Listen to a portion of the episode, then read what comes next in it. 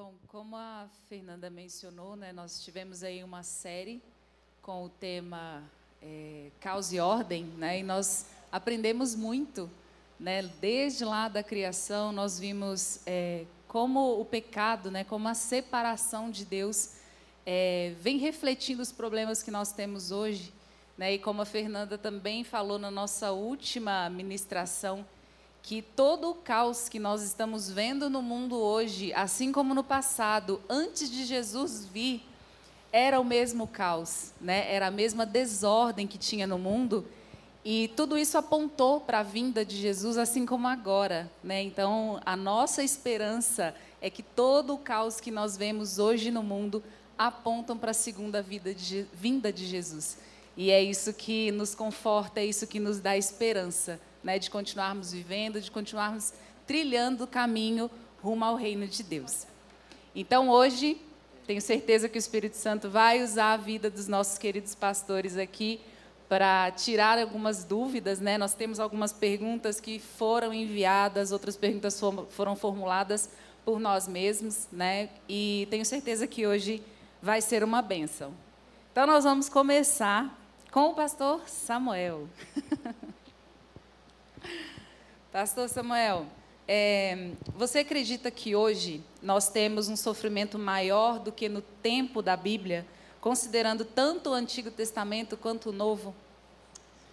Olha só, essa é uma boa pergunta, não é? Porque a gente tem que olhar a narrativa bíblica no Antigo Testamento, no Novo Testamento, e também olhar os eventos do primeiro século e também refletir no século 21 e fazer um comparativo entre esses, esses momentos históricos. Primeiro, boa noite a todos vocês. É um prazer imenso estar aqui. Obrigado, Fernanda, mais uma vez, viu? E esses bate-papos são muito legais, não é? Que a gente consegue interagir com o grupo e com as pessoas. Bom, se nós analisarmos o primeiro século, nós temos vários eventos que aconteceram o Antigo Testamento, como pessoas sendo exiladas, mudando de um lado para o outro. No Novo Testamento, no ano 47, o imperador Cláudio expulsou muitos judeus de Roma. É, quando olhamos, por exemplo, as invasões do primeiro século, dos povos bárbaros, quando começaram a se aproximar de Roma e saquear Roma, invadir Roma, até acontecer o colapso no quinto século. E então nós temos vários eventos. Por exemplo, do ponto de vista social, o papel da mulher, como que a mulher era vista no primeiro século, o escravo, como, que, como ele era visto, e como o cristianismo é, influenciou não é, no, no a, a, cultura e o, o momento Uh, o cristianismo teve um significado e deu um sentido totalmente diferente à vida e à identidade destas pessoas. Quando nós olhamos o século 21 e comparar com os primeiros séculos da história uh, da igreja cristã, nós percebemos que os problemas eles se repetem. Nós temos o Vladimir Putin invadindo a Ucrânia, invadiu a Crimeia, nós temos êxodo em massa de um povo chamado Rohingya, que é um povo que estava no Mianmar, de descendência é, do Bangladesh, então cerca de 700 mil pessoas é, evadindo, saindo, sendo expulso daquele país. Ah, do ponto de vista social, nós percebemos que, embora a mulher ela tenha ganhado muitos direitos e tem que ser, Jesus tratou as mulheres de maneira totalmente diferente. É só ler o Evangelho de Lucas que nós vamos perceber. Mas nós, é, ao vermos os movimentos, nós percebemos a questão da ascensão do feminismo, não é? é que distorce totalmente o papel da mulher como mulher e como um, um, um ser humano que foi criado para estar ao lado do homem como, como, como auxiliadora. Então, o que nós percebemos é assim que os sofrimentos eles eles são muito semelhantes, mas a grande diferença é que hoje nós somos parte, nós vivemos numa vila global. Então, obviamente que nós não tínhamos internet, não tínhamos WhatsApp, não é? Nós não estávamos conectados, porque as realidades, embora os sofrimentos existissem e eles tivessem, é, obviamente que as pessoas sofriam impacto imediato na sua localidade, hoje, por fazermos parte desse, dessa, ou vivermos nessa aldeia global, então, além de nós sofrer, sofrermos todo o impacto, nós também nos expomos a tudo isso, não é? E aí, neste aspecto, eu percebo sim que o sofrimento ele é mais intensificado, ele se intensifica mais, porque eu, as pessoas respondem às catástrofes de maneira totalmente diferente. Então, eu diria que ah, os problemas e os sofrimentos eles são bem semelhantes, mas a exposição faz com que a gente sofra mais, porque a gente lida com uma multiplicidade de situações que afetam a gente emocionalmente. Graças paz, boa noite. Vou entrar aqui na onda dele. O pastor Samuel estava falando e eu estava com vontade de rir. Não sei se vai para o Spotify isso, quem me ouvir, né? Porque Cristiano Ronaldo, Messi e eu aqui no meio, Neymar, né? Estou vendo os dois mestres aqui e eu junto para responder coisas tão profundas. Mas uma coisa falando do, do sofrimento também, é que hoje, é, é, até dentro da fala do pastor Samuel, né? as coisas são muito intensas porque chegam muito rápido para a gente. Então, antigamente, demorava para chegar uma notícia, demorava para as pessoas é, é, entender o que estava acontecendo no mundo, na sociedade, né? Então, os cristãos sofriam, mas, entre aspas, era algo isolado, né? E, e, hoje em dia todo mundo fica sabendo de tudo. Então nós não processamos ainda ah, uma informação, nós não estamos ainda de luto por alguém que morreu na Coreia do Norte por ser cristão. Aí já vem uma notícia que alguém morreu, sei lá, em algum outro país. Então eu percebo que, que o sofrimento ele sempre existiu, né? Desde o Éden até hoje, sempre vai existir até a volta de Jesus. Mas eu percebo que hoje é tudo muito intenso, né? Hoje é tudo muito. Você leu uma notícia, você não processou, já vem outra notícia, e aí o tempo inteiro com o celular na mão, e, e isso vai dando também para a gente essa, essa angústia maior, né? Nós não temos tempo de, de processar o que está acontecendo. Só lembrei de uma coisa bem rapidinho.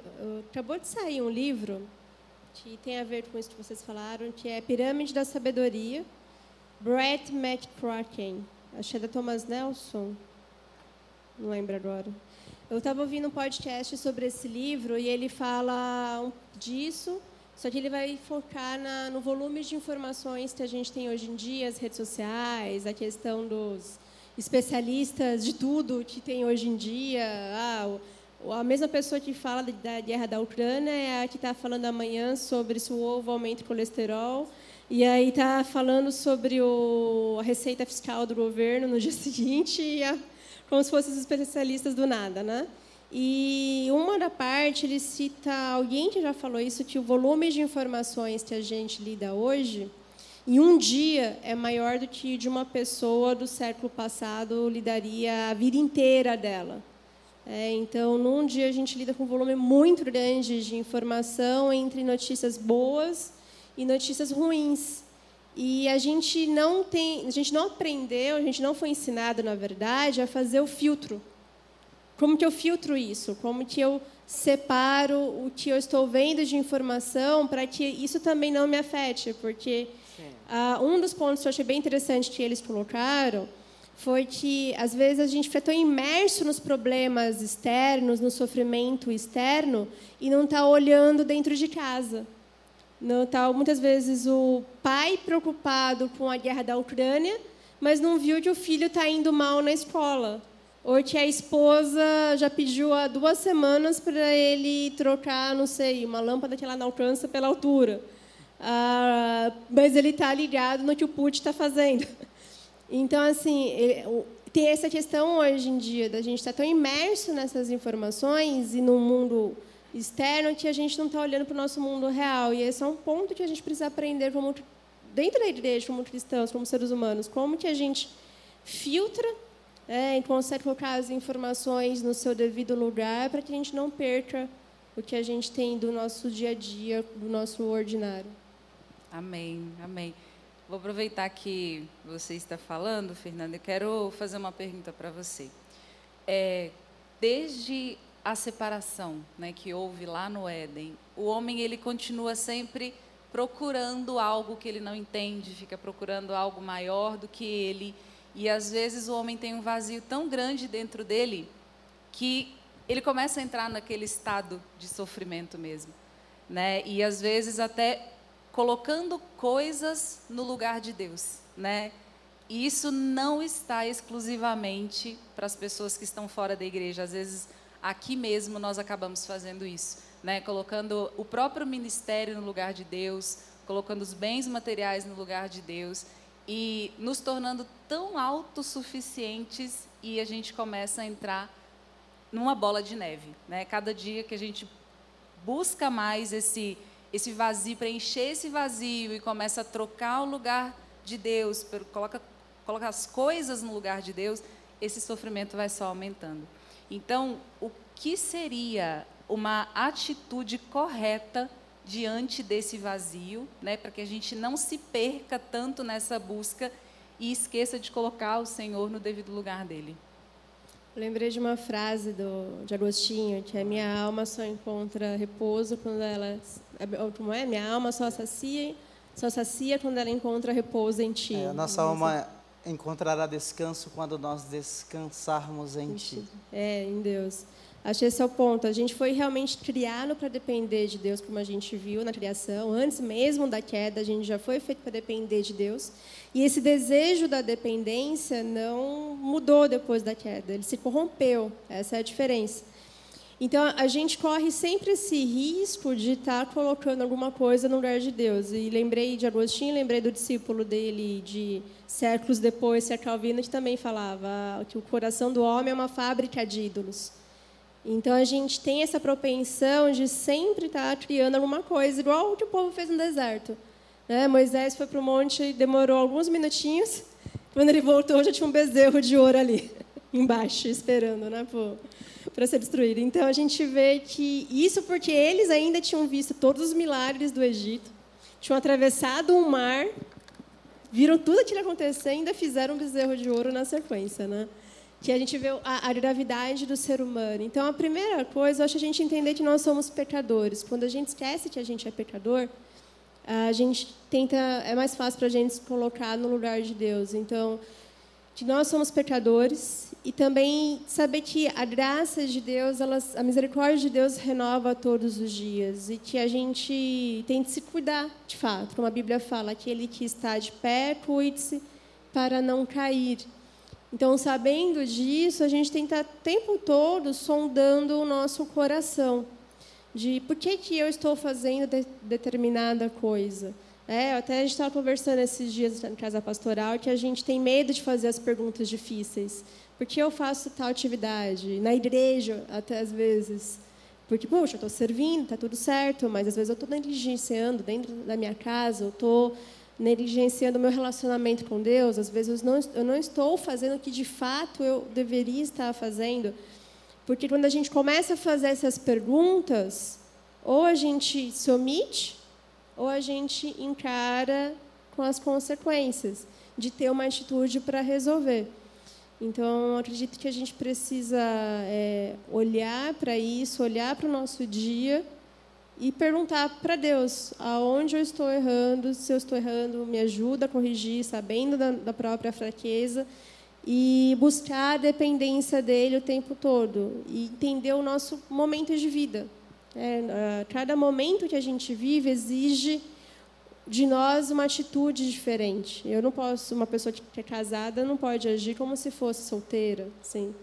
Então, aquele que está se preparando para o casamento já tem que ter isso em mente também. Não pode esquecer que os erros que comete como solteiro vai cometer depois. Enfim, é, se você está no ministério, é entender cada fase, entender cada momento e o tempo todo pedir para o Espírito Santo nos dar o discernimento, sondar o nosso coração e nos mostrar para não colocar coisas, ministério, pessoas, às vezes o cônjuge, os filhos, num lugar que só pertence a Deus.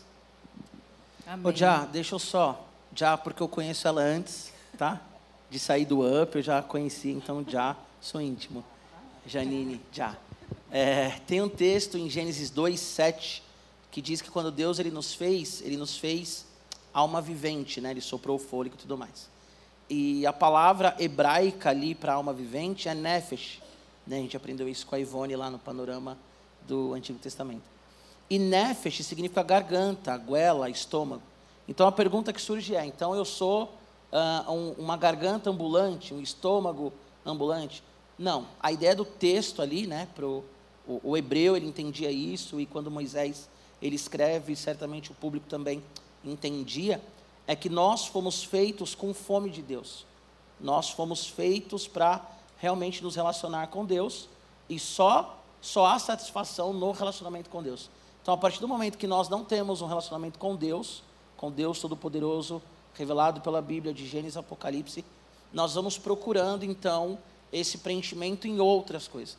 Então, a pessoa que não se relaciona com Deus, ela vai, sei lá, para a prostituição, ela vai para o alcoolismo, para droga, ela vai para um monte de coisa, para o time de futebol, né? ela vai para um monte de coisa, porque ela está procurando o um relacionamento com Deus. Então a grande verdade é que toda a humanidade tem fome de Deus. Toda a humanidade foi feita para o relacionamento com Deus. Agora, alguns entendem isso, nós entendemos, nós que estamos aqui, quem está nos ouvindo, espero que também, nós entendemos que somos pecadores, né? E, e precisamos de Jesus. Então aí é a questão do arrependimento, porque nós temos fome de Deus.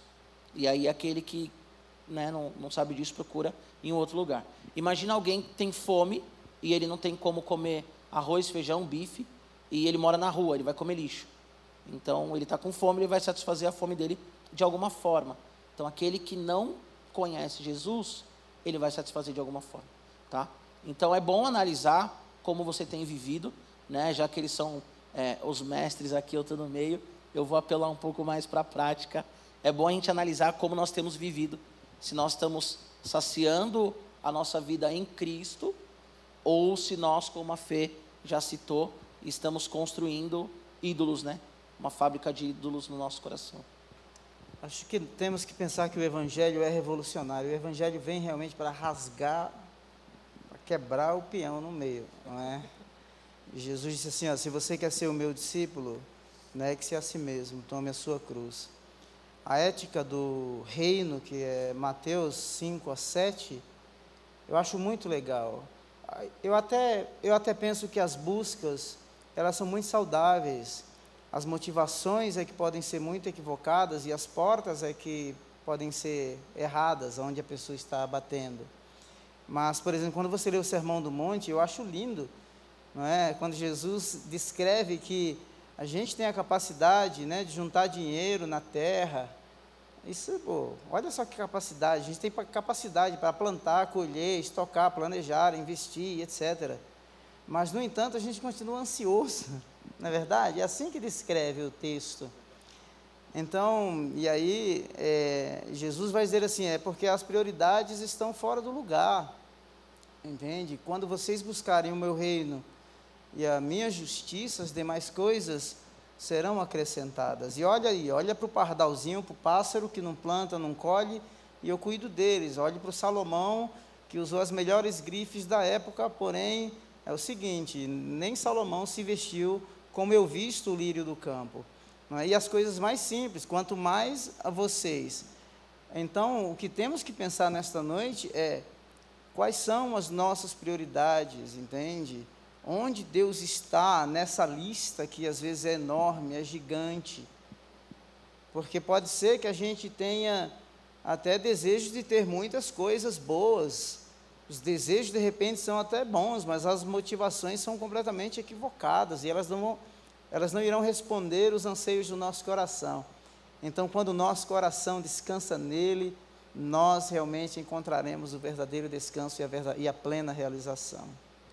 Amém. Glória Posso ler uma frase aqui rapidinho, que claro. eu acho que completa até o que o pastor Samuel falou?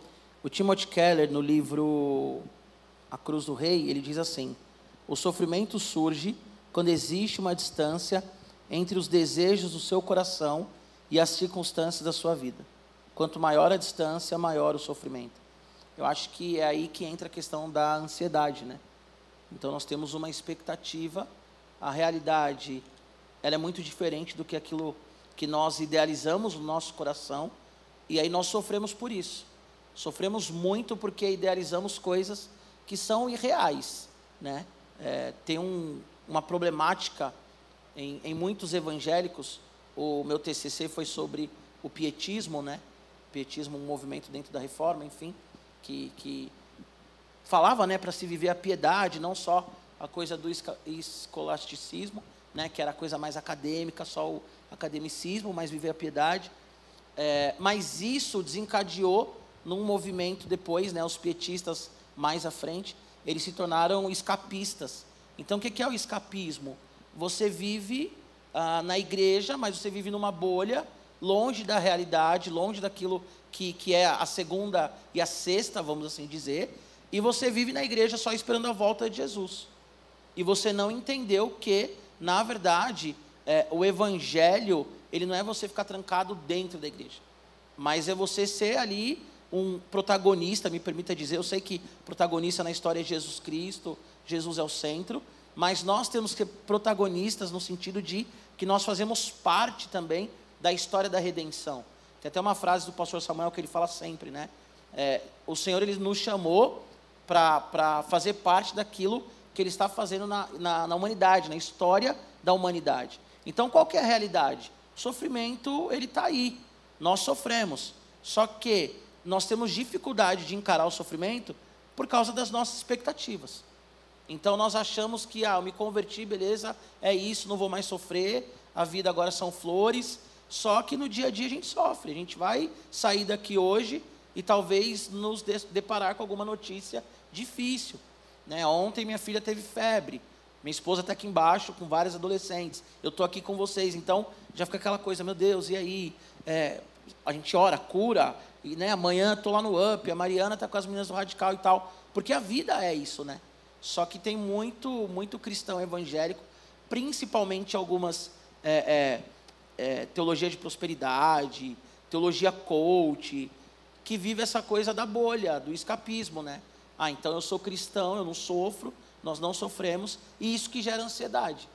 Por quê? Porque a nossa expectativa não é real. E aí o sofrimento ele vem sobre nós, por isso. Muito bom, Giba. Você já deu um spoiler do que seria a resposta da próxima pergunta. já começou a responder. Eu sei que existem outros motivos para o sofrimento, mas o Giba acabou dando para a gente o exemplo de qual seria um dos motivos do sofrimento. Né? Mas a pergunta, então, eu vou fazer para o pastor Samuel. Se Deus, na sua infinita misericórdia, enviou Jesus, o seu único filho amado, por nós, né? por que, que ainda existe o sofrimento? Eu acho que todos que estão aqui devem ter ouvido essa pergunta em algum momento durante a pandemia, porque eu ouvi várias vezes. Mas por que, que Deus permite que aconteça tal coisa, um sofrimento tão grande para a humanidade inteira? Será que ele não está vendo o nosso sofrimento? Será que ele não está vendo as famílias perdendo seus entes queridos? Então, por que, que ainda existe acredito, tanto sofrimento? É, acredito, primeiro, o sofrimento é um mal inevitável. Não é? Pós-pecado, ele vem se intensificando cada vez mais. Existe uma terminologia teológica que nós chamamos que é agora já, ainda não. Agora já é o preço ou a redenção de todo sofrimento, de toda dor, de toda lágrima, já foi pago na cruz do Calvário. Mas eu ainda guardo a consumação, o desfecho dessa história. Nós experimentamos o consolo do Senhor, a presença do Senhor, a salvação nesse tempo, mas eu acho que se eu citar o texto de 1 Coríntios, talvez esclareça melhor. 1 Coríntios 15, que diz assim: olha, é, não abrir e fechar de olhos antes, antes da trombeta tocar ou soar, porque ela vai soar. Nós, os vivos, é, seremos arrebatados. Os que, não, nós, os vivos, seremos transformados. Os mortos ressuscitarão primeiro. Paulo vai dizer assim: convém que aquilo que é corruptível se revista da incorruptibilidade. Isso é o desfecho da história. Aquilo que é mortal, que é esse corpo, se revista da imortalidade. Então nós aguardamos esse dia. Romanos 8 diz que nós que a criação toda geme. Mas esse não é o capítulo final da nossa história. Tem um cara chamado Leslie Newbegin, um teólogo britânico, que ele diz assim: olha, nós ainda estamos no primeiro prato, que é o prato de entrada. sabe? O grande banquete será servido na eternidade. Então, é por isso que nós temos esperança, porque porque nós sabemos que a história da redenção, todo o preço já foi já foi pago. Tá? E o Paulo vai falar sobre isso em Romanos 8 também. Eu estou bem certo que as aflições deste tempo presente não vão se comparar com a glória que em nós há de ser revelada.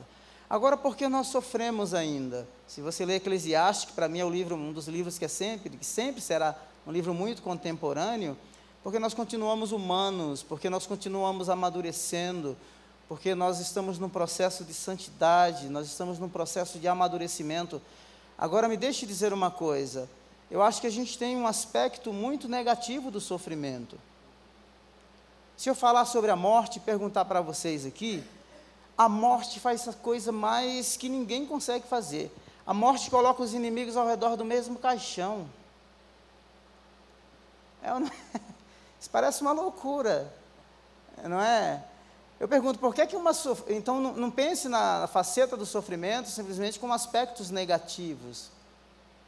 Uma vez eu estava dando uma aula de história, né, eu estava falando sobre as perseguições do primeiro ao quarto século, e tinha uma espanhola brava na minha aula lá no Reino Unido, e eu estava falando né, que o, o, o Nero estava fazendo o, os cristãos lá de churrasquinho, de torresmo, tocando fogo neles. E ela falou assim: Mas onde estava Deus que não viu isso?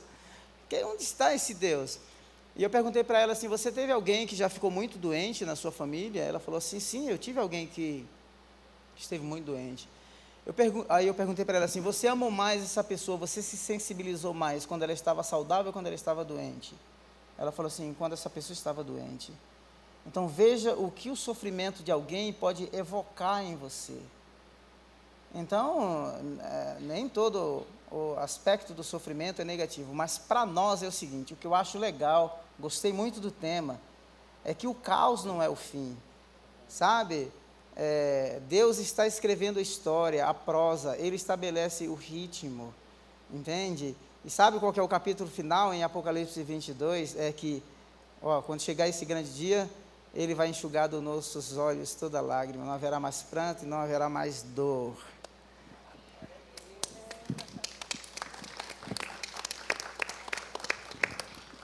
Vale lembrar Amém. também, estou só pegando um rebote aqui. vale lembrar também que em Romanos 5, né, 5, 3, vai falar que a tribulação, que dependendo da, da, da tradução bíblica, vai falar o sofrimento, né? Ele produz perseverança, perseverança produz um caráter aprovado, e o caráter aprovado ele produz esperança. É, então o sofrimento ele também tem esse aspecto de nos fazer perseverar e também de lapidar o nosso caráter, né? Porque é muito fácil é, quando você tá bem, tá tudo bem. Tanto que essa foi a jogada lá. A gente nunca vai entender o livro de Jó, né? E o livro de Jó ele derruba qualquer teologia aí da retribuição. É, a gente nunca vai entender, mas Satanás ele chega ali e fala, olha, seu servo Jó ele tem tudo. Por isso que ele é fiel, por isso que ele está bem. E aí Deus permite, né, que, que então Jó seja tocado, é, não na sua vida, né, não morre, mas os bens, enfim, até os filhos acabam sendo tocados. E, e a gente vê o caráter dele ali, né, é, aprovado, um homem santo, um homem que permaneceu ali, até tendo alguns amigos meio difíceis, né, ele continua ali firme. Então, o sofrimento ele tem também esse aspecto de, de nos moldar. Quem não foi moldado na pandemia? Quem que na pandemia não falou assim, meu Deus, como eu vivi até aqui uma vida fútil, uma vida egoísta, uma vida hedonista, né? Então, o sofrimento é complicado falar, mas o sofrimento ele é até necessário. Ele é importante, né? Então, eu sou pastor de adolescente hoje. E, e eu vejo os adolescentes, a maioria da nossa igreja tendo tudo, e aí um pingo de frustração já é um monstro, assim, sabe? Hoje nós vivemos uma geração que várias pessoas têm mestrado, doutorado muito cedo, né? Então, eu tenho 37 anos. E, e, quando eu era mais menino, ou até adolescente, era muito difícil você ver um doutor, você ver um mestre. Hoje, cara, doutor, eu conheço alguns, mais de 10. Sou PHD, viu? Pobre homem despreparado. É, eu também sou PHD, se for nessa linha aí. Mas é, hoje nós vemos vários doutores. E a gente vê um monte de gente com mestrado, um monte de gente capacitada, que não para emprego. Por que, que não para emprego? Porque não pode passar por frustração. Porque o cara já quer entrar na empresa ganhando muito. Porque o cara não pode chegar na empresa e de repente o, o chefe falar para ele: olha, hoje você não vai almoçar com a diretoria, você vai comer o bandejão. E o cara fala assim: não, essa empresa não é para mim. Então o cara que não sofre, dificilmente ele tem o caráter aprovado. Agora, o cara que já sofreu, cara, o cara ele tira de letra algumas coisas. Algumas pessoas perguntam assim para mim, né? Quando eu virei integral até, é, e, e pastoreando, até na época do UP agora, algumas pessoas falam assim, cara, como é que você aguenta, não sei o que e tal. Tem uma história de vida de porrada, entendeu? Então, assim, up, radical, moleza. Todo respeito, né? E hoje eu tenho duas filhas. Então, assim, você toma porrada todo dia da vida. E, e esse sofrimento faz com que você vai permanecendo. Deixa eu citar né? uma frase do tio C.S. Lewis aqui. O C.S. Lewis diz que o sofrimento é o megafone de Deus para acordar o mundo. A humanidade é muito pretensiosa, desde o Gênesis, quando Deus, quando Satanás tentou e falou assim: Olha, no dia que os olhos de vocês se abrirem, vocês serão semelhantes a Deus. Quando a gente chega no momento da modernidade, e a modernidade é a negação, não é? Ou seja, o, o homem ou a humanidade agora se tornou tão adulta, tão madura, tá? que agora eles vão dominar o mundo. Então há uma promessa de um progresso, assim, de que o mundo realmente vai virar um paraíso. Então Deus vai para a margem, nada mais é explicado através de Deus, do teocentrismo, do biblicismo. Então o homem toma o centro. Tá? Então o sofrimento, ele tem essa função também de dizer assim, é, a humanidade é muito pretensiosa. Por quê? Porque toda a promessa do progresso da modernidade, ela se dilui, não é, na frustração da Primeira Guerra Mundial, da Segunda Guerra Mundial, quando os homens constroem, não é, a, armas de destruição em massa, e veja só que eles estão dizendo que estão evoluindo, estão dizendo que se tornaram tão maduros, tão mais humanos e eles olham para eles mesmos assim, olha, nós não somos tão bons o quanto estávamos dizendo ser. Tá? Então, assim, uh, o sofrimento existe para que o homem também entenda de que ele é um ser finito, sabe? De que ele tem o seu lugar na história, tem. E mais, é interessante quando a gente estuda a questão do sofrimento no Antigo Testamento, a, a pior maldição do ser humano, da humanidade, é viver separada da fonte da vida. Por exemplo, as palavras hebraicas para pobreza, pobreza é a humanidade chegou numa condição em que ela não pode levantar-se por si só, então ela precisa do auxílio de Deus. Isso é pobreza, por quê?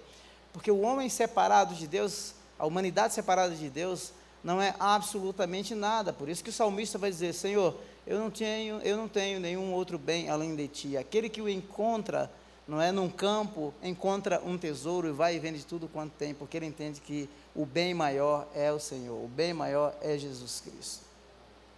Amém.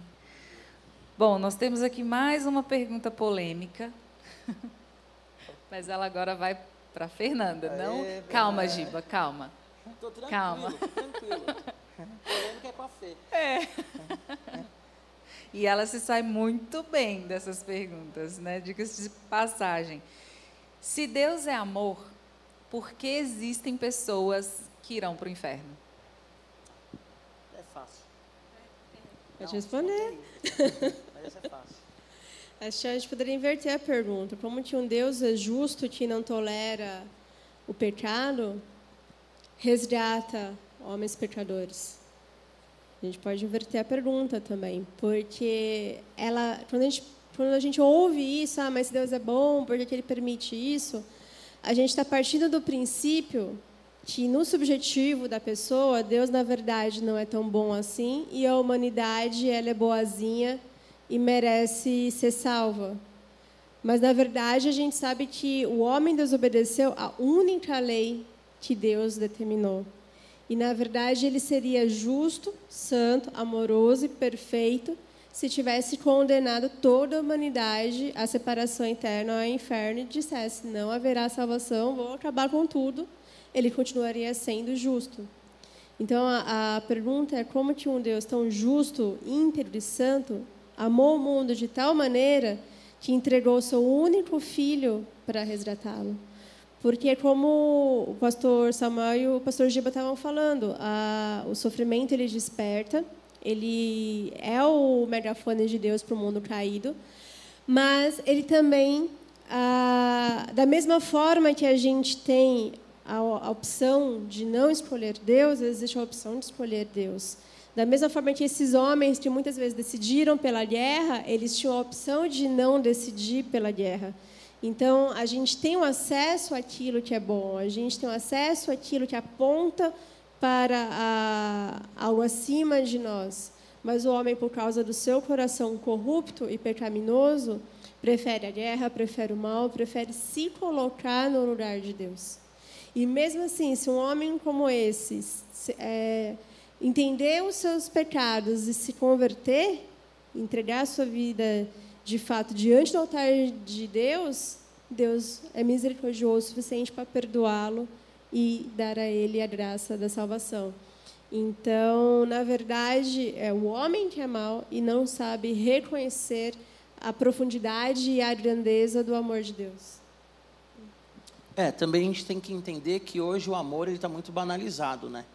Então a gente acha que amor é ser conivente, amor é ah tudo pode. Então se você me ama, você concorda com o que eu faço. E isso já é um equívoco, né? Aqui todo mundo adulto, alguns pais aqui, né? É, e a gente sabe que os nossos filhos eles não podem fazer o que eles querem. Então a minha filha, a minha filha, a, a, a caçula, né? Ela tem três anos. Ela acorda quase todo dia pedindo doce. Então hoje ela acordou pedindo chocolate. Imagina todo dia dar chocolate para minha filha no café da manhã. E todo dia é uma briga, porque filha não pode. Não, mas eu quero, não pode, não pode. Ah, então tá, eu vou comer. Aí come bisnaguinha lá. E o chocolate, filha, não pode tal. E isso é o amor, né? Agora imagina se eu ouvir e falar assim: pô, filha, legal, tem aí barras e barras de chocolate, come à vontade. Isso não é amor, né? Eu ia permitir tudo para ela, ela ia ter uma diarreia, diabetes precoce, enfim. Poderia morrer muito mais rápido, né? E, e, e isso Obrigado. não é amor. O amor, na verdade, Obrigado, é, é você colocar limites, né? O amor, na verdade, é você colocar limites. Uma vez eu preguei no UP até numa série sobre namoro, baseado em Êxodo 20, que quando Deus ele dá as leis ali, na verdade, está colocando limite para que o povo não se perca, né? E isso é o amor, é colocar esse limite aí. Então, hoje em dia, amor, ah, tá bom, eu quero, eu quero vir no UP, mas eu quero sair, eu quero sei lá, ir no prostíbulo e me aceita assim, cara, isso não é amor. Desculpa. Ah, que legal que você fez. Sobe lá e prega agora, na sexta que vem. Isso não é amor, né? Pode ser qualquer coisa, menos amor. Eu acredito assim, ó.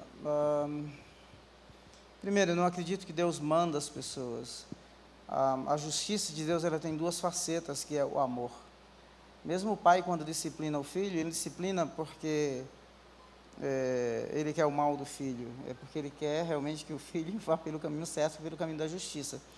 E talvez a parábola que ilustra melhor isso é a, a parábola do filho pródigo. São dois filhos, um está dentro de casa, ambos têm a consciência de Deus, de, do pai, mas não têm a, essa consciência relacional, não é próxima, a ponto de um ir embora e gastar tudo que tinha e para encurtar a história é? Depois que ele perde todos os recursos da vida, ele está sem nada, absolutamente nada, perdeu toda a identidade, sujo, não é? Está lá apacentando os porcos, ele lembra-se da casa do pai.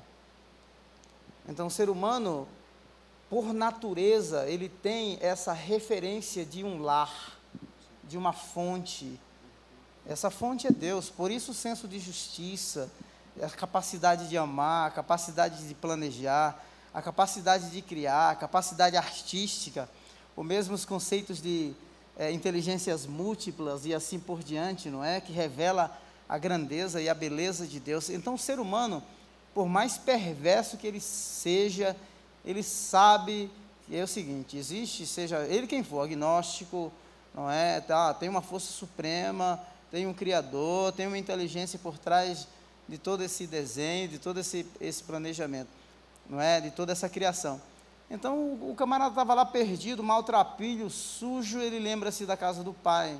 Ele volta, ele é muito bem aceito, amado, recebido, acolhido, com festa. E me deixa dizer uma coisa para você.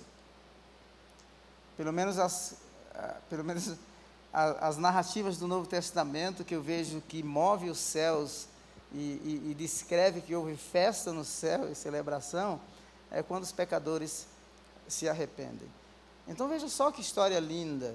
O pai não rejeitou por justo, não é, é que foi, liberou o filho, o filho saiu, deu a herança. Quando ele voltou, a porta estava aberta. Ele não recebeu nenhuma lavada, pelo contrário, troca as vestes, não é? Você tem agora uma nova dignidade. Coloque o um anelzinho no dedo.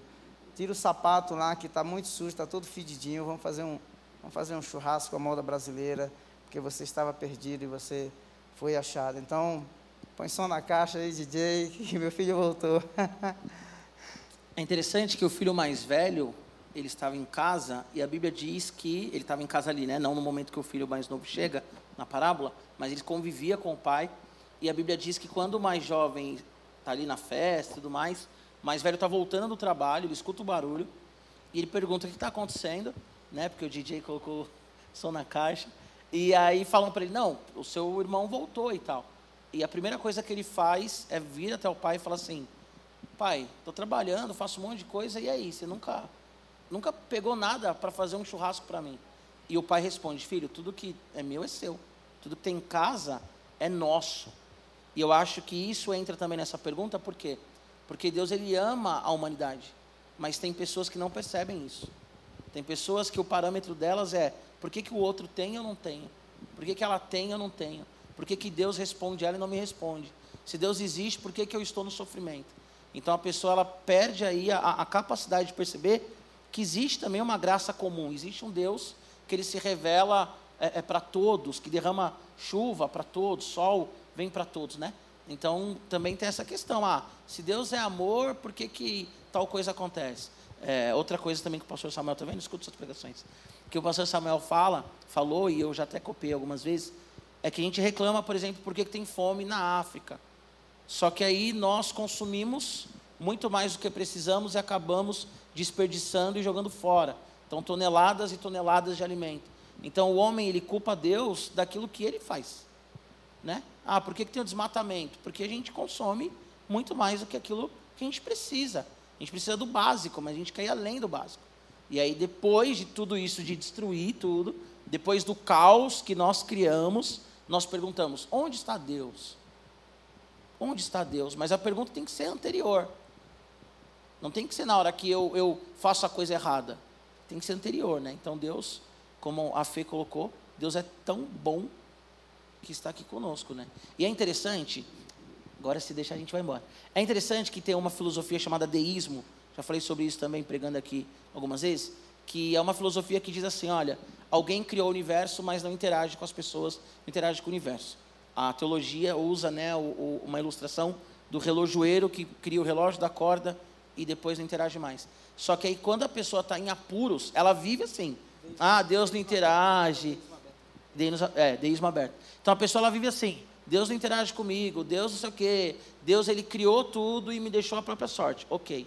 Mas, quando ela está em aflição, ela fala assim: onde está Deus? Por que, que Deus não me socorre?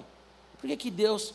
Tá, mas até aqui, quando estava tudo bem, né, para quem está no Spotify, estou usando minha mão esquerda, até aqui, local. Quando está tudo bem, então você vive do seu jeito. Agora, o lado direito, né, você muda quando de repente tudo está indo mal, você fala assim: por que, que Deus não me ajuda? Então tem que decidir também, né? Se você acredita em Deus, não acredita, em, em qual lado você quer ficar. Exato. E uma observação, Giba, com relação ao que você disse sobre o irmão, né? Que o irmão ele ficou ali indignado, falando por que que meu pai está fazendo uma festa para o outro que foi embora com o dinheiro, gastou tudo e eu estou aqui trabalhando, meu pai nunca fez isso por mim. Ele se colocou numa posição de comparação, né? E é o que o que a Bíblia nos orienta a não fazer, né? Não se colocar nessa comparação. Mas por que que Deus fez pela Fernanda e não fez por mim. Mas eu estou aqui orando, eu estou aqui trabalhando e eu passei por uma, por uma experiência. Eu não sei se tem alguém aqui que ouviu o testemunho que eu contei da minha viagem para Israel, para Egito e Israel. Mas o Senhor falou comigo lá em cima do Monte Sinai sobre essa questão de comparação. É, eu estava com o pé machucado, eu quase quebrei o pé no primeiro dia de viagem. E eu fiquei indignada com Deus. Falei, Senhor, como assim? Né? Você me traz aqui para machucar meu pé? E quando eu estava ali subindo o Monte Sinai, várias pessoas estavam ficando, né? Que tem uma trilha enorme, são sete horas e meia de caminhada para subir e para descer o monte. Eu falei, Senhor, quando eu chegar no céu, eu vou abraçar Moisés e falar: Olha, te admiro ainda mais, porque. Exatamente. Então, é, no meio daquela experiência, teve um momento que eu falei com o Senhor que eu estava muito cansada e que eu queria ficar, porque a minha amiga, minha colega de quarto já, já havia ficado, outras pessoas estavam ficando pelo caminho. Eu falei, Senhor, eu não consigo mais subir, eu vou ficar. E, e, foi naquele momento que o Senhor começou a falar no meu coração. Inclusive, Ele me deu algumas respostas que eu fui buscar nessa viagem. Né? E ali naquela escada, porque são 750 degraus para subir o finalzinho do Monte Sinai. Eu parei ele na escada e falei com o Senhor: Senhor, eu não estou conseguindo mais subir. Eu sei que eu não posso voltar para trás, mas eu também não estou conseguindo avançar. E isso era uma alusão ao momento da minha vida porque eu sabia que eu não podia voltar para trás, eu não podia voltar para o lugar de onde o Senhor me tirou, mas eu estava muito cansada para seguir em frente. Então o Senhor falou comigo ali que a minha amiga ficou, várias pessoas ficaram, mas às vezes o esforço que Ele quer de mim não é o mesmo esforço que Ele quer de você, ou de você, ou de você. E às vezes o que Ele tem para me entregar, eu preciso passar por aquele processo mais difícil do que o outro. Então é por isso que a gente não pode nunca se colocar nessa posição de comparação. Ah, porque meu pai fez a festa para o meu irmão e para mim não faz nada. Mas de repente, o irmão, para ele não voltar a fazer, cometer o mesmo erro, ele precisava ser acolhido daquela forma pelo pai. Amém. É, Giba, quero fazer uma pergunta para você agora. É, você falou muito bem sobre família, é, e sobre o amor também, que às vezes é, nos dias de hoje é um pouco deturpado. Né? A, o que é o amor e como é, nós podemos amar. Então, como eu posso ver o amor de Deus se a minha família não sabe demonstrar barra ensinar como amar? Como eu posso ver o amor de Deus se a minha família não sabe amar nem demonstrar? Isso. Bom, Bom, se você é da igreja, a igreja é sua família também, né? É, então eu venho de uma família disfuncional, de uma família que não soube amar, não sabe amar, vai para os dois é, extremos, né? Ou muito agressivo, ou mima. Então eu vivi três orfandades, né? O pai biológico que abandonou, o pai que registrou e o padrasto também abandonou. E por outro lado, meus irmãos sempre me mimaram. Então eu vivi esses extremos, né? É, porque a família disfuncional, ou ela, ela é muito agressiva, ou assim, cara, já que a gente não sabe amar, né, não pensa, né, inconsciente, então acaba mimando. Mas a partir do momento que você conhece Jesus, que você conhece o Evangelho, Jesus ele é o parâmetro. Né? Então, assim, eu não tive pai, tenho duas filhas. Como que eu tenho capacidade de amar as minhas filhas? A graça. Porque também tem muitas pessoas que acham que a graça ela está só no aspecto da salvação. E não é. O fato de estarmos aqui essa noite, que é a manifestação da graça da salvação, é também a, essa mesma graça que nos faz viver lá fora, que nos faz viver em casa, que nos faz viver como marido. Então nós somos, buscamos ser marido segundo a Bíblia, porque Jesus nos ensina. Então Efésios 5 vai falar, olha, ama a sua, a sua esposa como Cristo ama a igreja. Então assim, é, se a minha família não sabe o que é amor, e não sabe transmitir amor, eu tenho que olhar para a Bíblia. E mesmo se a família sabe transmitir amor, né, eu tenho que olhar para a Bíblia. Porque a Bíblia é a revelação do amor. Deus ele é amor, como a gente falou aqui, né? Deus ele é aquele que, que é a expressão do amor, ele é o próprio amor. Deus ele não é uma lente é, é, que explica o amor, ele é o amor, né? Deus não é uma romantização, alguma coisa que você olha e fala assim, ah, agora estou entendendo. Não, ele é o próprio amor encarnado, revelado. Então, em Jesus, nós temos condições de amar, né? Então a gente tem que sair um pouco dessa desse caos que é o nosso lar, desse caos também que é a nossa casa, e entender também que a igreja é a nossa família, né? Esse dia eu estava conversando com uma jovem que ela falou assim para mim: "Ah, pastora, minha mãe, ela tem um relacionamento tóxico com ela, então ela me diminui bastante. O meu pai não, não mora com a gente em casa e eu tenho um irmão que acha que eu, né, enfim, né, não sou digna de ter amizade dele e tal, e eu me sinto muito sozinha. Aí eu perguntei para ela, faz quanto tempo você vem na EBP? Ah, um ano. Você está em célula? Ah, não. Eu falei, olha, vai para uma célula, procura alguém, faça amizade com as pessoas, porque a igreja é sua família também. Né? Então a igreja também é o ambiente que você é acolhida, como filha, como irmã, né? E na igreja a gente aprende a, a questão da dignidade do próprio amor. Então, assim, se você vem de um lar que você não aprendeu a amar, Jesus nos ensina. Essa é a grande realidade, né? É, eu, não, eu não teria capacidade nenhuma de amar a minha família. Né? Então, eu, eu nunca achei que eu fosse pai, eu nunca achei que eu fosse casar, né? muito menos que eu seria pastor. Então, minha história de vida é a história de alguém que não aprendeu nada sobre amor, assim. Cara, primeira vez que eu, que eu pisei na igreja foi numa igreja neopentecostal que o pastor estava pregando que quem não se batizasse ia para o inferno. No final do culto ele perguntou: quem quer se batizar é dia de batismo? Eu me batizei. Minha história com Jesus começou assim. Né? Não foi na questão do amor e, ah, e tal. Mas nós aprendemos a amar com o Evangelho. Então leia a Bíblia mas de Gênesis Apocalipse. Tem um aspecto que ele precisa melhorar muito Embora. ainda, que ele continua corintiano, continua corintiano. Tem coisas que não mudam, né, irmãos? Então, Ninguém é perfeito, tá né? Ninguém é perfeito, é isso aí. Mas é. é isso, nós amamos a partir de Cristo, tá? A partir de Cristo. Eu até indico para vocês aqui, quem está nos ouvindo também, leiam Efésios, leiam Efésios 5. Eu gosto muito dessa passagem que diz: Não vos embriagueis com vinho, né, onde há dissolução, onde há devassidão, discussão, mas sejam cheios do Espírito Santo. Depois daquilo ali ele fala, para os maridos amarem as mulheres como Cristo ama a igreja, para as mulheres serem submissas, depois a fé explica o que é submissão à luz da Bíblia, para os pais não provocarem a ira dos filhos, para os filhos honrarem os pais.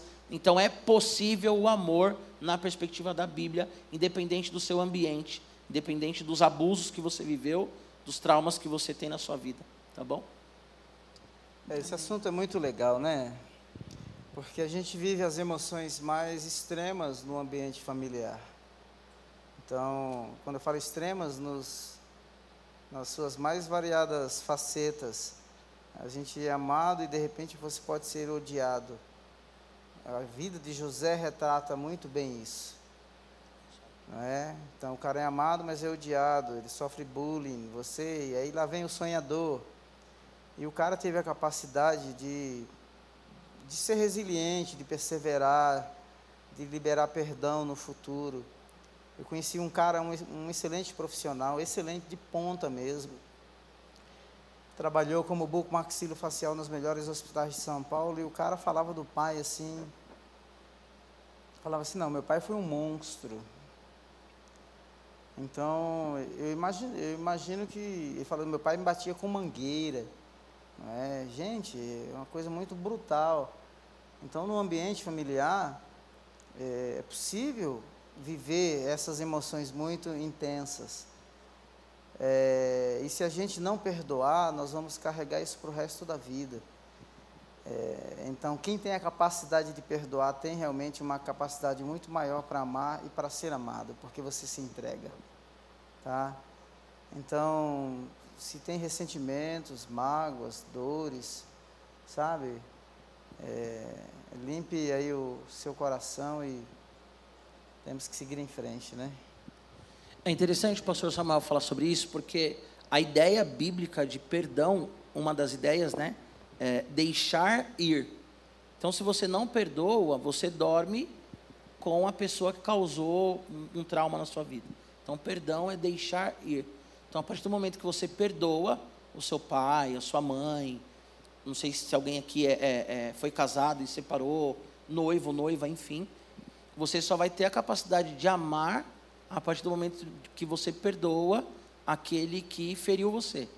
E aí vale lembrar que tanto amor quanto perdão ah, são decisões. Né? Então, quando a Bíblia fala que nós temos que amar o nosso inimigo, quando Jesus fala que tem que perdoar, então imagina, se eu tenho que sentir algo para amar ou para perdoar, eu não sou capaz de amar e nem perdoar ninguém. Então, como que eu vou perdoar alguém que me abandonou? Né? No meu caso, minha mãe ficou grávida, meu pai falou aborta, porque eu não quero que ele nasça. Como que eu sou capaz de perdoar um homem que engravidou minha mãe e falou assim, aborta? Eu sou capaz em Cristo Jesus, mas eu tenho que decidir.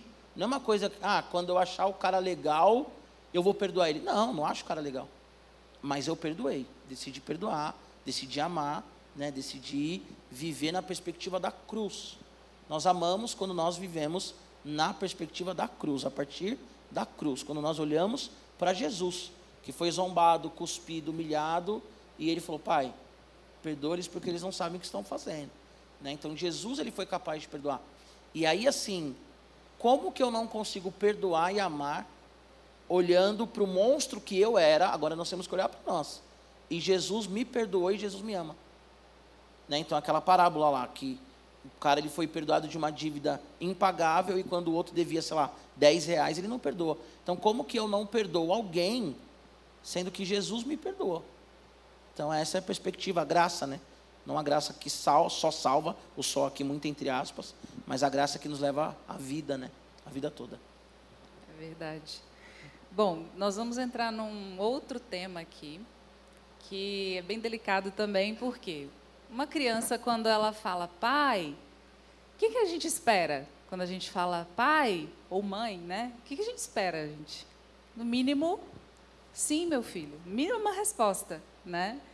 E para o cristão é bem complicado lidar com o silêncio de Deus. E que pode acontecer por vários motivos.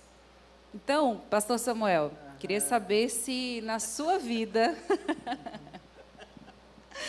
houve algum momento em que o senhor sentiu, Deus não está me ouvindo? Olha só, sinceramente, eu fiquei pensando nessa resposta. Eu acho que se ele não escutou é porque de repente foi muito bravo e não falei. Mas houve momentos assim, eu já tive momentos de crise muito profunda, não é? Crises muito profundas, mesmo a ponto de pensar em desistir tá? É, eu nunca pensei nesse lado de Deus não me ouvir, mas eu joguei a toalha uma certa vez. A situação estava muito crítica, muito difícil. E eu não falei que eu iria desistir do ministério, mas eu queria partir para o ramo da engenharia na área de petróleo e gás na Inglaterra. Inclusive fui conhecer uma universidade, etc., porque a minha, a minha situação familiar né, financeira estava bem difícil, e vivendo num país de primeiro mundo como a Inglaterra, eu falei assim, puxa vida, eu aqui, né, e padecendo desse jeito, mas aí, graças a Deus, eu não parti para esse ramo, não é? É? Deus conseguiu realmente me resgatar.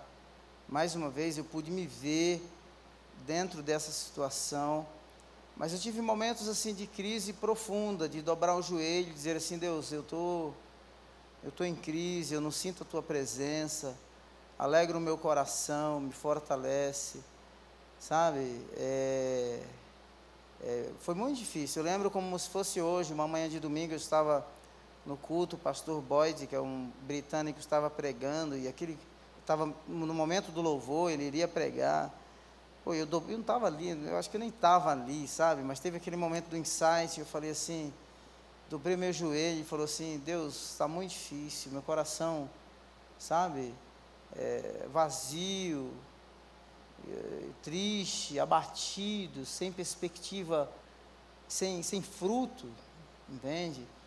Agora, eu tive uma experiência muito profunda com oração.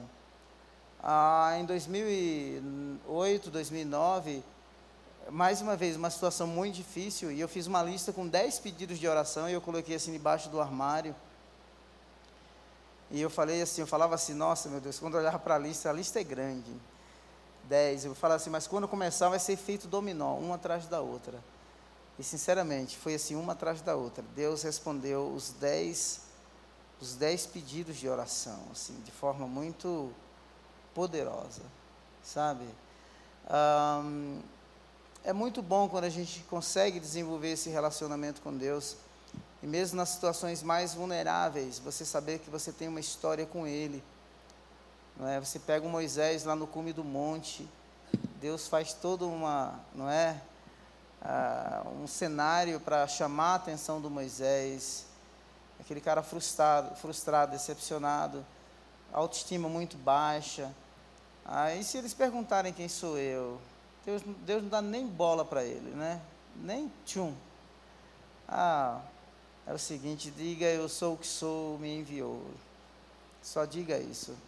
E mais, eu sou o Deus dos seus pais, o Deus de Abraão, de Isaac, o Deus de Jacó. Ou seja, você tem uma história, você não nasceu no vácuo, você, entende? Você não é produto da evolução, você é meu, você é minha, e tudo isso é suficiente. Muito bom. Então, gente, se por um acaso vocês estiverem aí no momento de, da vida de vocês que às vezes não ouvem né, a resposta de Deus, Está aí o exemplo do pastor Samuel. Uhum. Né? Bom, Fernanda, é, nós sabemos que você tem uma, uma vida dedicada ao Senhor. A Fernanda, quem segue ela nas redes sociais, vê que ela é muito estudiosa, né? E, e ela está sempre aí dando lições, né, sobre o que ela aprende na Bíblia. E às vezes a gente olha a vida de um cristão e fala, não tem problema, né? Se é uma pessoa tão dedicada ao Senhor, se é uma pessoa que trabalha tanto em prol do reino, não tem problema. Que problema ela pode ter? Né? Mas conta pra gente algum momento da sua vida que você teve um sofrimento muito grande e qual foi o momento mais difícil que você passou, que você teve que lidar com esse sentimento que nós estamos tratando aqui? Bom, foi em 2010, foi um acidente que meu pai sofreu na primeira semana de janeiro.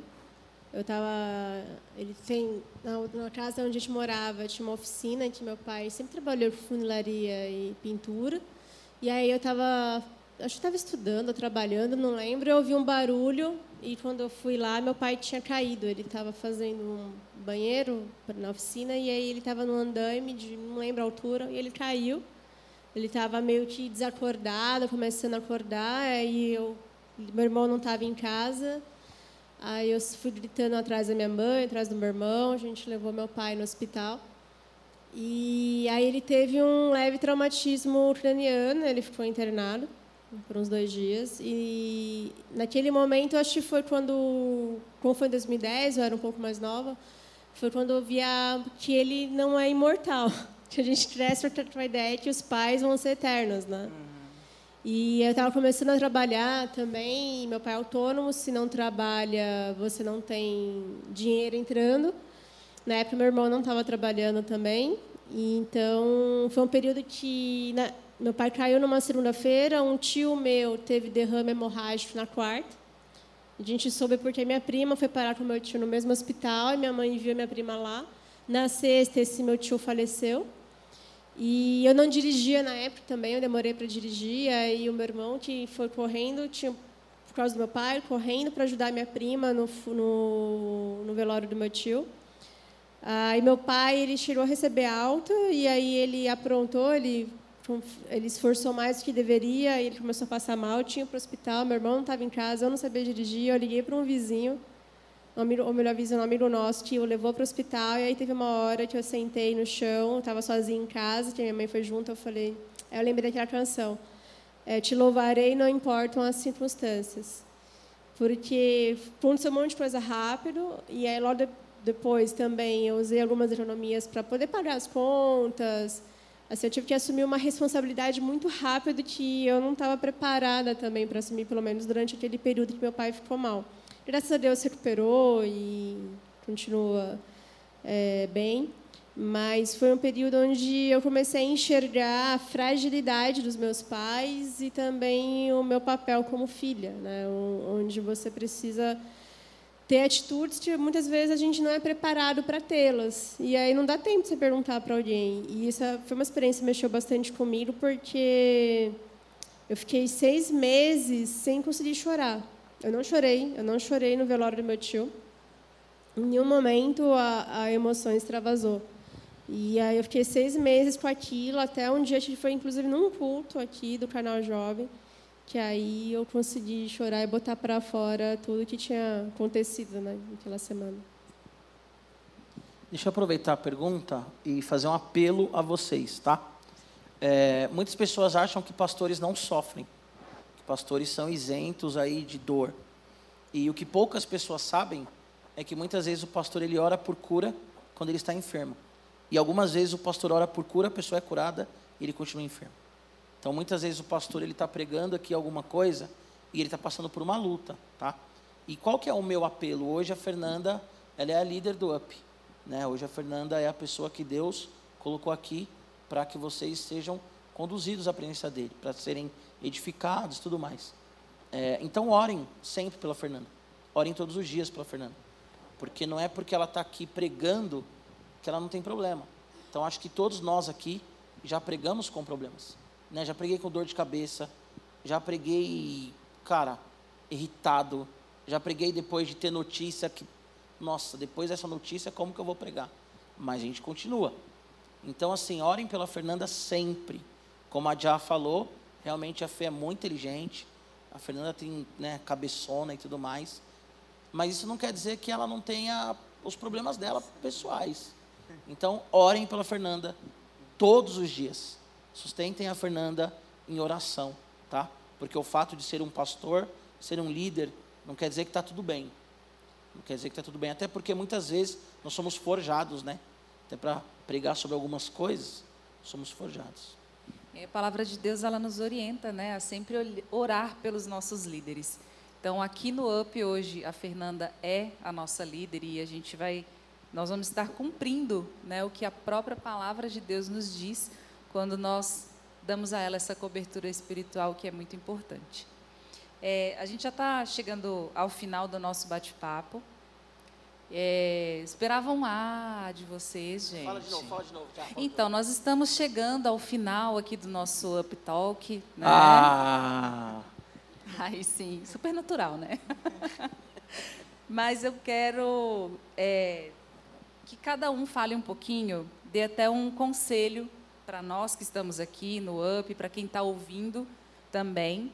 É, qual seria, seria o conselho de vocês né, para essa geração não ignorar os problemas, mas também não olhar para eles, é, olhar somente para eles, deixando de viver a vontade do Senhor. Tem que ter um equilíbrio, né? não ficar focado no problema, mas também não ignorar que nós temos um propósito de vida né, e que nós precisamos cumprir esse propósito.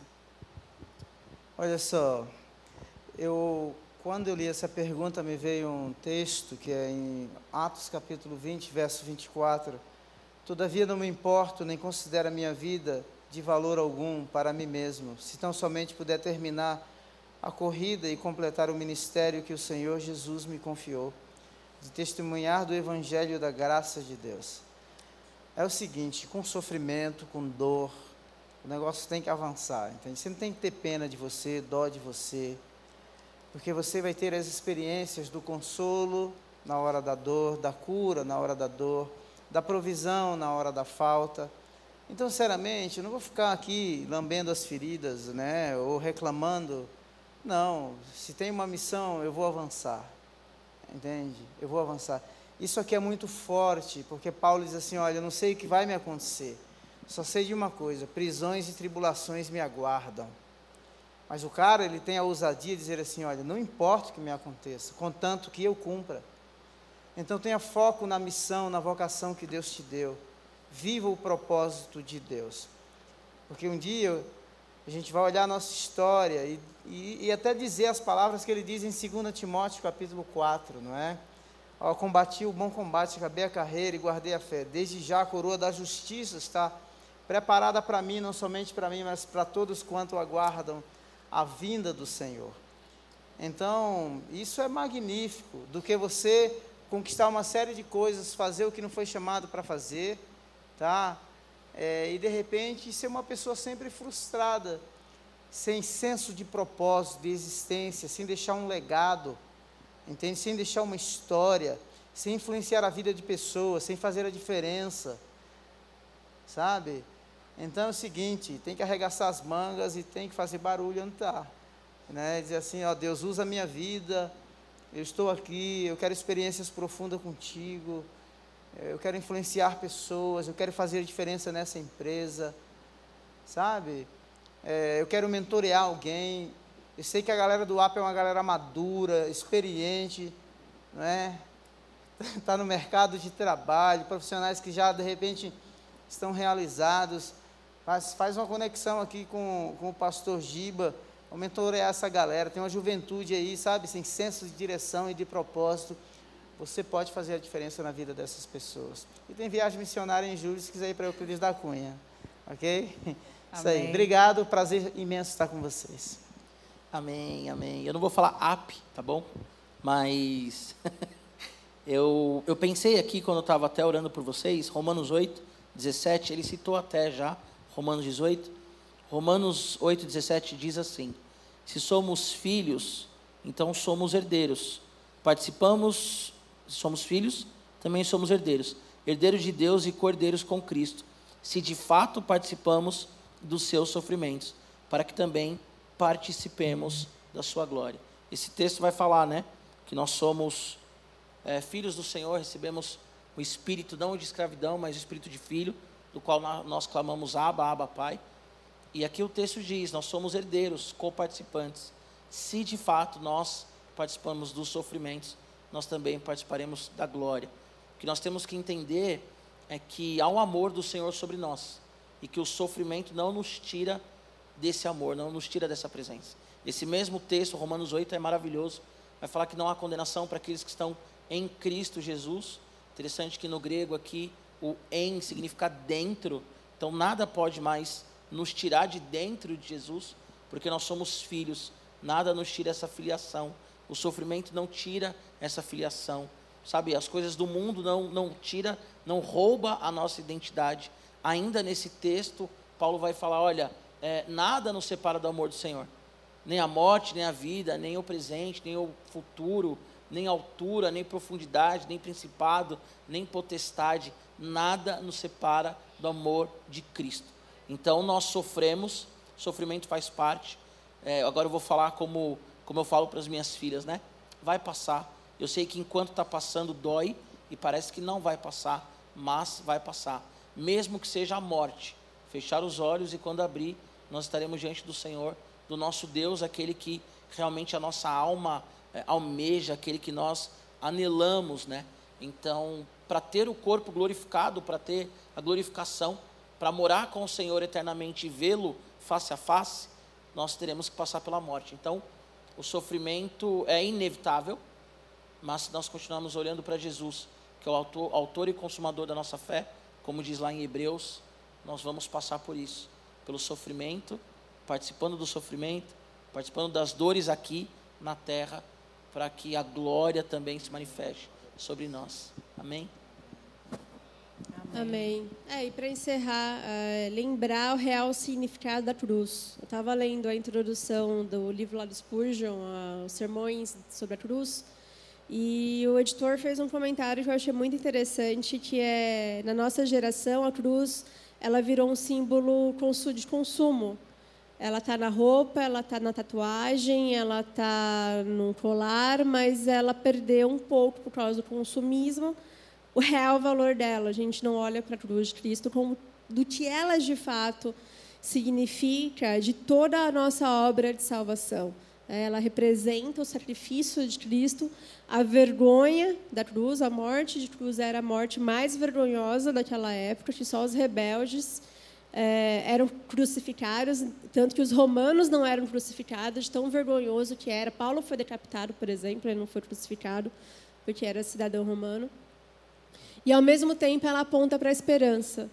Ela nos dá a esperança de que já está consumado e a gente tem essa expectativa da volta de Cristo. E que, ao mesmo tempo, ah, nesse mundo presente, onde a gente tem um sofrimento, para a gente não se tornar escapista e ficar só esperando o momento de Jesus voltar, mas saber que a graça de Deus já está presente. É, esse reino já é inaugurado. Nós temos os meios de graça daquilo que conforta e nos ajuda a permanecer firmes, começando pelo Espírito Santo, que é o Consolador. E muitas vezes nós nos esquecemos que Ele é o Consolador que Ele está aqui para nos ajudar, para nos fortalecer, para nos guiar, para nos manter firmes no propósito, no caminho que Deus estabeleceu que é Deus em nós. Nós temos Deus em nós por meio da pessoa do Espírito Santo. E que tudo está caminhando conforme a vontade de Deus, conforme o que Ele estabeleceu. Então, quando a gente dá o, a, o significado correto da cruz, sem se esquecer disso, a gente tem uh, essa esperança de viver e viver com alegria. É, porque viver com alegria não é viver só, nos, com, só se a situação está boa, mas é alegria porque nós temos Deus, mesmo nos momentos difíceis, nós nos alegramos, porque nós temos Deus e essa convicção e essa salvação. Amém?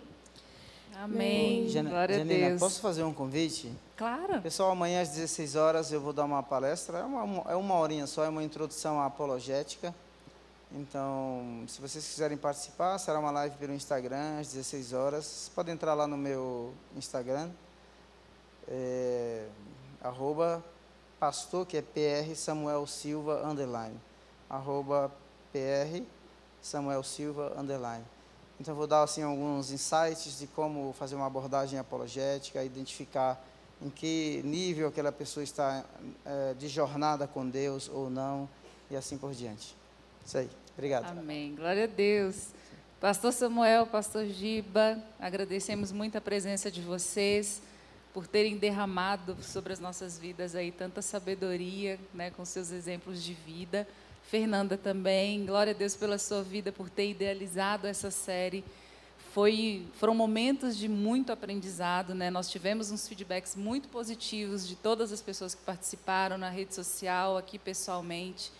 E por promover também esse Up Talk, né, que é um momento muito gostoso, um momento onde a gente conversa, um momento que a gente tem é, a oportunidade de aprender mais.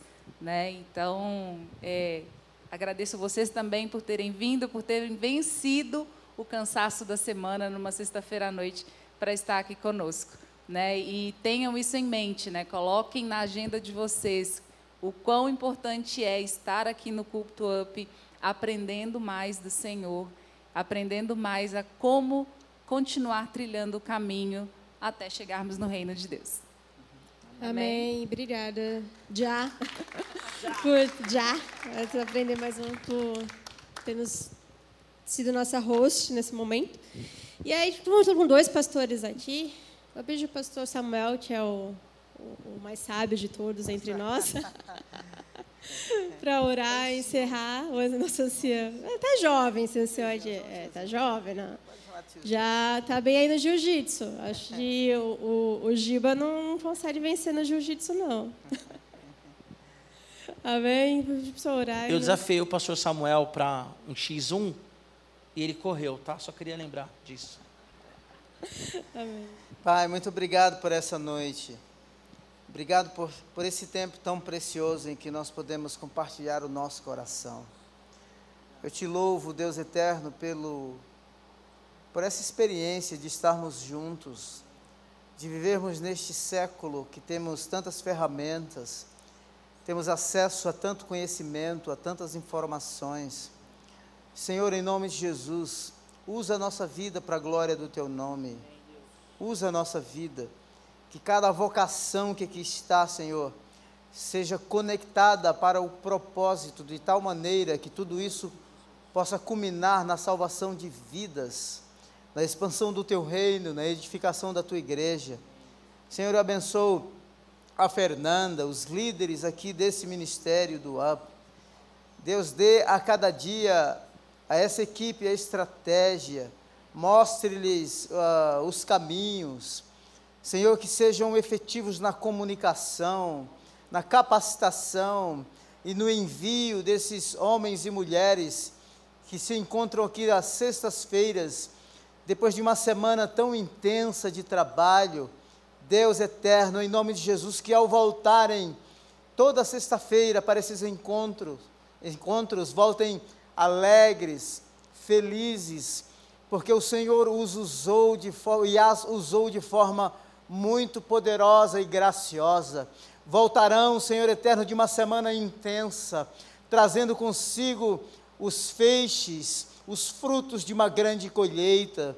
Deus eterno, com coração jubilosos, alegres, felizes, porque grandes coisas o Senhor fez neles, nelas e através deles e delas, em nome de Jesus. Eu abençoo cada vocação, Deus eterno, em nome de Jesus, que o Senhor os use para a glória e louvor do teu santo e bendito nome, em nome de Jesus. Amém. Amém. Amém. Obrigado.